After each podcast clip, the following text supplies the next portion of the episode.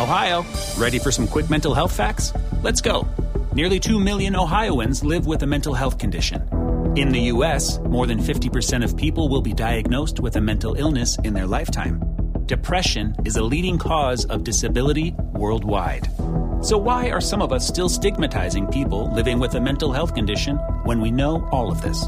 Let's listen to the facts and beat the stigma. Ohio, challenge what you know about mental health at beatthestigma.org. Hola, ¿qué tal? Muy buenas tardes, bienvenidos al podcast de Adrián Ruiz. Como siempre, un placer extraordinario que me puedan acompañar el día de hoy en este espacio, en el cual, pues, eh, como ya saben, siempre hablamos de temas de crecimiento personal, de liderazgo, de desarrollo, y el día de hoy no es la excepción. Hoy quiero platicar con ustedes acerca de liderazgo, nuevamente tocar este tema, pero no solamente vamos a platicar de qué es ser un líder o cuál es el liderazgo, sino vamos a, a ver cuatro estilos diferentes de, de, ser un líder que nos pueden ayudar según la situación que se nos presente para salir adelante de, de, cualquiera de estas. Están diseñadas o están estructuradas de cierta manera para ayudar a los líderes a poder trabajar con diferentes eh, eh, situaciones que se lleguen a presentar donde se requiera un liderazgo especializado. Antes que nada vamos a iniciar con la definición básica, la, la definición o, lo que se entiende, mejor dicho, por liderazgo. Y liderazgo es eh, eh, la capacidad de dirigir a las personas, la capacidad de guiar a los equipos hacia las metas u objetivos que se plantean. Y no es necesario que una persona sea un jefe para ser un líder.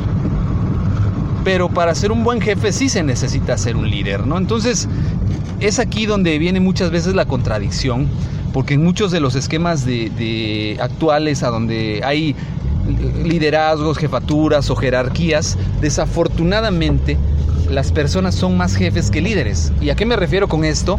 Pues me refiero que hay personas que creen todavía que por ser jefes tienen la posición de mando y, y, y a donde pueden lograr que los demás pues hagan algo porque ellos son los jefes, ¿no? Porque ellos son las personas que mandan. Y eso es contrario completamente a lo que el liderazgo pretende ser. El liderazgo pretende ser más una técnica de convencimiento en la cual las, las gentes o los colaboradores hagan lo que tienen que hacer porque están convencidos de que es lo correcto para ellos, para su jefe, para el negocio y todos van a verse beneficiados y, contrario a lo que es el, obedecer al jefe, donde solamente se cumple porque el jefe lo manda, porque el jefe lo ordena. Y ahí hay una diferencia muy grande, eh, porque como bien decía ahorita en un inicio, cualquier persona puede ser líder, pero no cualquier jefe puede dejar de ser un líder para ser un buen jefe. Y tenemos personal, incluso estoy seguro que si ustedes hacen un análisis, se han podido dar cuenta que en su trabajo, en su negocio, en su empresa, hay personas que no necesariamente son, son jefes o tienen un cargo jerárquico fuerte y tienen un control de liderazgo sobre los demás excelente. Desafortunadamente el liderazgo también pues, puede utilizarse eh, para situaciones no positivas y puede haber colaboradores que estén direccionando a otros colaboradores para no cumplir o sabotear el trabajo de los demás. Es ahí donde entra el trabajo del jefe líder, que es lo que pretendemos el día de hoy, pues compartirle y, y cuatro técnicas de liderazgo que les pueden funcionar, cuatro estilos de liderazgo que les van a ayudar a desarrollar esa habilidad. Aquí la pregunta principal es, ¿el líder nace o el líder se hace? ¿Ustedes qué creen? Pues bueno, yo les voy a plantear lo que yo creo a través del tiempo que llevo siendo líder, a través del tiempo que, llevo trabajando con equipos de, eh, a los cuales he liderado. Y lo primero que hay que reconocer es que los líderes nacen, los líderes, pues al momento de que ellos eh, ves tú a un pequeño poder convencer a otros niños para que jueguen con él, para que hagan lo que él quiere, eh, para que lo sigan, desde ahí podemos ver en los pequeños ese liderazgo que yo les comento. Pero también los líderes se pueden formar una persona que acaba de obtener un puesto de alta dirección o de gerencia también puede desarrollar liderazgo. Y eso es la, la, parte buena para aquellas personas que pues jamás en su vida habían tenido ese liderazgo y ahora actualmente tienen que, que desarrollarlo. Pues sí se puede pero aquí para esto tienes que cumplir con ciertos requisitos. Y el primero de los requisitos es que debes de conocer a las personas con las que trabajas, debes de genuinamente buscar entender sus necesidades, ser empático con ellos, para eso te tienes que dar el tiempo de conocer cuáles son sus gustos, sus necesidades, sus deseos, sus anhelos. quién es su familia, si su familia eh, actualmente se encuentra bien, él cómo se percibe, cuáles son sus ambiciones laborales, cuáles son eh, los lugares a donde él quiere llegar profesionalmente. Una vez que tú entiendas esto y le des prioridad a escuchar al personal sobre sus necesidades y ayudarlo a lograrlas, créeme, indudablemente te vas a echar a la bolsa a estos colaboradores tuyos porque se van a sentir realmente escuchados en una relación interpersonal y el jefe deja de ser el jefe y se convierte en el líder. También tienes que saber pedir las cosas. El jefe no solamente eh, debe de demandar y demandar que se hagan las cosas, sino que debe también saber pedir las cosas a la gente. Eh, estábamos acostumbrados en un liderazgo anteriormente, en los años 70, 80, donde el líder tenía que ser una persona agresiva, fuerte de carácter, que mandara a los demás. Para poder ser un líder tenías que demostrar que tenías carácter, que, la gente eh, tú la dominabas con tu fuerza. Y no necesariamente, el líder tiene que demostrar ser una persona empática en los aspectos personales y en los aspectos laborales, conociendo cuáles son las carencias de su personal en cuanto a capacitación, conociendo cuáles son las carencias del personal o sus áreas fuertes inclusive, para poder direccionarlos a través del consejo, a través de las recomendaciones. Y aquí entra algo bien importante en juego y estamos hablando de estrategias de liderazgo como el coaching o el mentoring que nos pueden ayudar a direccionar a las personas y a conseguir que ellos eh, desarrollen su potencial y que cada día que vaya pasando vayan creciendo y se vayan desarrollando. Y ese es el verdadero trabajo de un líder, desarrollar el talento de las personas que estén junto con él.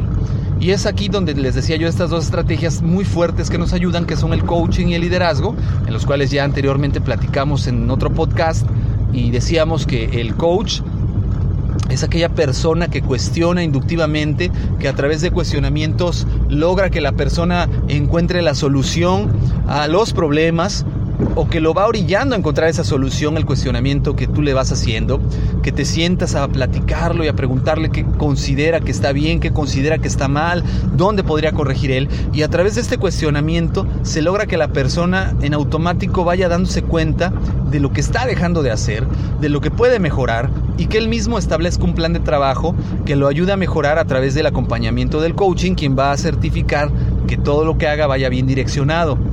Eh, por otro lado, el mentoring pues eh, habla de una persona que tiene el conocimiento y que busca enseñarlo o, compartirlo y, va a guiar a la persona paso a paso para que él aprenda a hacer las cosas. Y una vez que aprendió, él va a supervisar que haga las cosas bien, buscando en todo momento tener un acompañamiento para garantizar que el aprendizaje ha sido bien aprovechado. Estos dos estilos de liderazgo pues van a ayudar mucho una vez que, que tú logres trabajar eh, de persona a persona con tus colaboradores, con tus empleados, que logres conocerlos, que logres entenderlos, que logres dedicarles un periodo de tiempo, ellos van a, sentirse realmente atendidos y se va a generar un vínculo de lealtad que va a permitir que el jefe se convierta en líder y que logre convencer y que cuando él solicite algo la gente sepa que es por la conveniencia mutua y que el beneficio va a ser para todos y que realmente el trabajo que está haciendo sirve para contribuir a algún bien mayor y no solamente para algo particular. Porque también a veces el colaborador necesita saber que está contribuyendo a algo más grande. Y reconociéndose su esfuerzo por lo que hace bien, no solamente reconocer que está haciendo cosas mal, va a ayudarlo a que desarrolle esa seguridad en él para poder cumplir con todo lo que se le esté preguntando y lograr un excelente resultado. Ahora les voy a compartir estas técnicas que precisamente van a lograr todo esto que les platico. Si se aplican de esta manera, eh, el liderazgo es muy dinámico, el liderazgo tiene que ser eh, muy movido, no puede ser estático, tiene que ser situacional también, es decir, se tiene que adaptar a cada ambiente diferente, a cada situación. Y en este caso, estas técnicas que les planteo llevan ese orden, como se les voy a platicar, para lograr que el liderazgo sea sistemático, sea situacional y sea dinámico. La primera se le llama un liderazgo organizado o un liderazgo estructurado en la cual pues te dice que si estás empezando a trabajar con un equipo de trabajo o acabas de empezar a, revisar que tus equipos de trabajo no están teniendo el resultado esperado y es un resultado que necesita ser modificado inmediatamente para mejorar, se debe de trabajar estructuradamente en cuanto a procesos, políticas de la empresa, reglas, eh, para que una vez que se entiendan al pie de la letra estas reglas y se trabajen dinámicamente de esta forma, eh, todo el equipo se alinee y trabaje sobre una estructura de trabajo metódica que les ayude a entender el proceso, que les ayude a desarrollar las habilidades eh, intelectuales para conocer un proceso y que al tú saber que ellos saben, pues puedas entonces hablar el mismo idioma, entendiendo que ellos tienen el conocimiento que necesitan para desarrollar sus actividades y ser muy, muy, muy disciplinado en este tema. Aquí no hay cabida a, hacer cambios, a ser eh, condescendiente, a permitir eh, desviaciones del plan de trabajo. Aquí el plan de trabajo tiene que ser directo, muy estructurado, como lo dice su nombre, eh, para que esto funcione. Y una vez que la gente se disciplina y se estructura, pues ya dimos paso a la siguiente técnica.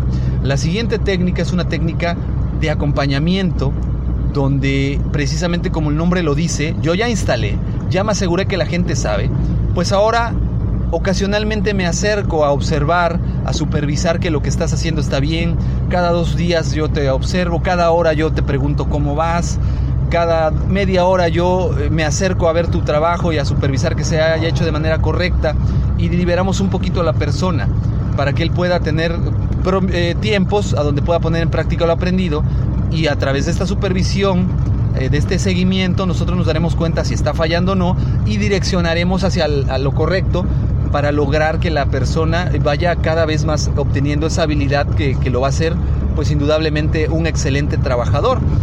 Eh, es muy importante la participación activa por parte del líder, supervisando constantemente, no dejando de supervisar, no dejando de retroalimentar al colaborador, porque esta es la parte de la formación donde él va a empezar a volverse independiente, a empezar a volverse eh, completamente una persona que, pueda valerse por sí misma para, para ejecutar las tareas que tiene asignadas y que poco a poco el gerente pueda delegar. Y es ahí donde viene el tercer, el tercer punto, la tercera estrategia, que es la delegación. Es aquí donde el gerente pues va a delegar, ya enseñó, ya entrenó, que es la parte del acompañamiento, ahora aquí va a delegar, va a permitir que el trabajador trabaje, valga la redundancia, más libremente, eh, haciendo lo que él sabe hacer, lo que ya verificamos que ya conoce, lo que ya verificamos que sabe ejecutar, lo vamos a dejar más libre. Le vamos a permitir en esta delegación de actividades que él cometa errores, inclusive evidentemente no errores graves, porque vamos a estar supervisando una manera más suelta. Eh, a lo mejor si antes todos los días revisábamos, aquí por lo menos cada tercer día o cada semana nos vamos a reunir con él a que nos reporte sus actividades y a empezar a establecer un ritmo de rendición de cuentas donde él va a hacer compromisos de corrección porque pues él ya sabe ya le enseñamos, ya lo vimos en el estructurado del conocimiento. Él ya demostró que puede hacerlo, ya lo vimos precisamente en este acompañamiento. Y en esta delegación, pues es donde va a poner en práctica precisamente todas estas actividades que ya sabe hacer. Y pues nosotros solamente vamos a hacer observaciones y correcciones pertinentes para formar la toma de decisiones en el colaborador y él pueda a su vez pues desarrollar precisamente esa habilidad de poder discernir y de tomar decisiones en situaciones críticas. Por último, viene la parte donde nosotros ya eh, logramos el, proceso de la delegación completamente, es decir, ya enseñamos algo, algo estipulado, algo eh, que, que es una regla, ya supervisamos que la sabe hacer, ya le dimos tiempo para que él aprenda y desarrolle la habilidad. Y ahora vamos a trabajar una estrategia de liderazgo que va más enfocada a desarrollar la lealtad. Y esta frase, esta estrategia se conoce como estrategia paternalista.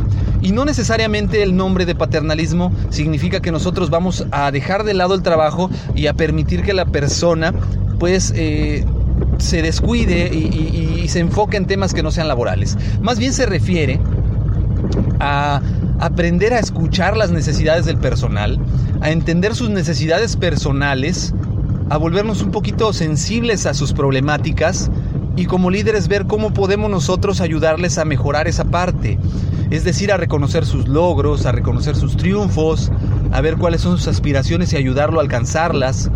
Y va a llegar algún momento dado donde desafortunadamente se presenta una situación donde el colaborador pues puede necesitar el apoyo del líder, es decir, se presenta alguna situación donde él tenga que ausentarse de su trabajo por alguna enfermedad de algún familiar, de algún hijo, donde él no pueda acudir porque tiene que ir al médico, porque se presentó una situación personal a donde él eh, a lo mejor se tiene que, que ausentar o no acudir. Aquí es donde tenemos que entender que la inversión de tiempo que muchas veces hagamos en entender esta parte del colaborador nos puede ayudar a desarrollar esta lealtad que yo les decía que para eso nos sirve esta técnica y podamos nosotros aprender a pues eh, juntos ir, ir eh, desarrollando esta, esta misma actitud del colaborador de, de sentirse bien agradecidos con sus jefes porque los escucha, porque los atiende, porque es una persona sensible a sus necesidades y, permitirles estas eh, situaciones pues eh, puede ser una gran inversión. Hay mucha gente que he escuchado que dice, es que vienen a trabajar, ¿no? Los problemas personales afuera del trabajo. Efectivamente, pero una persona que todo el tiempo está pensando en que su hijo está enfermo, no va a producir bien, no va a dar buenos resultados y evidentemente a la larga pues va a provocar conflictos de intereses donde pues se va a terminar yendo la persona o vas a terminar despidiéndolo por improductivo. Y creo yo que aquí el invertirle a que atienda su problema y después se reincorpore a sus labores te puede ayudar para que la persona desarrolle precisamente ese nivel de compromiso al haber sido atendido por su jefe, ese nivel de compromiso al haber sido entendido como ser humano y que él sepa que en determinado momento en cualquier otro trabajo o cualquier otra persona no, no, puede llegar a tener las mismas consideraciones que ese jefe o ese líder y al valorar su trabajo y a su líder, pues va a preferir conservarlo y mantenerlo que arriesgarse a buscar otro trabajo u otro líder por fuera. Y esto nos lleva a esta parte de, les decía yo, generar la lealtad. Como se dan cuenta, estas técnicas son muy sencillas, pero son muy poderosas. El mismo Daniel Goleman hace referencia a ellas en su libro Liderazgo. Él evidentemente maneja otras técnicas y las maneja con otro nombre, pero es muy importante que las apliquen, que se den la oportunidad de probarlas. Realmente son muy fuertes, muy, muy estructuradas y, y les van a ayudar mucho a mejorar indudablemente el rendimiento, las capacidades, la lealtad, su producción, inclusive la rotación de su personal si ustedes las empiezan a aplicar. De mi parte es todo. Eh, yo les agradezco que me hayan acompañado el día de hoy. Les invito a que me dejen su comentario, le den like a la publicación, la compartan con las personas que les interese escuchar temas similares. Si ustedes conocen de alguien que le llegue a interesar, compártanlo. Eh, ya saben, los medios de contacto en correo electrónico adrianrogelioruiz.com. En Twitter me encuentran como Adrián Rogelio Ru. Y también en YouTube, en el canal de Master Ruiz. Ahí pueden escuchar estos audios. Por favor, compártanlos también, denle like. Yo les voy a agradecer mucho que lo hagan llegar a otras personas. Y también, si ustedes quieren saber en lo particular alguno de los eh, tipos de liderazgo que platicamos, si les interesa saber en lo particular cómo poder aplicar alguno de estos, con toda confianza, mándenme un correo. Yo haré el esfuerzo para poder explicárselos más minuciosamente porque desafortunadamente ahorita fueron tocados más por encimita. Si quisieran que se hablara de algún estilo en lo particular, déjenmelo en la caja de comentarios, déjenmelo por favor aquí en, los comentarios de este podcast y seguramente yo haré un, un, podcast enfocado a eso que ustedes me piden. Pues yo les agradezco que me hayan acompañado nuevamente, les recuerdo, mi nombre es Adrián Ruiz, están escuchando el podcast de Adrián Ruiz. Gracias, nos seguimos escuchando. Hasta luego. Ohio, ready for some quick mental health facts? Let's go. Nearly 2 million Ohioans live with a mental health condition. In the U.S., more than 50% of people will be diagnosed with a mental illness in their lifetime. Depression is a leading cause of disability worldwide. So, why are some of us still stigmatizing people living with a mental health condition when we know all of this? Let's listen to the facts and beat the stigma. Ohio, challenge what you know about mental health at beatthestigma.org.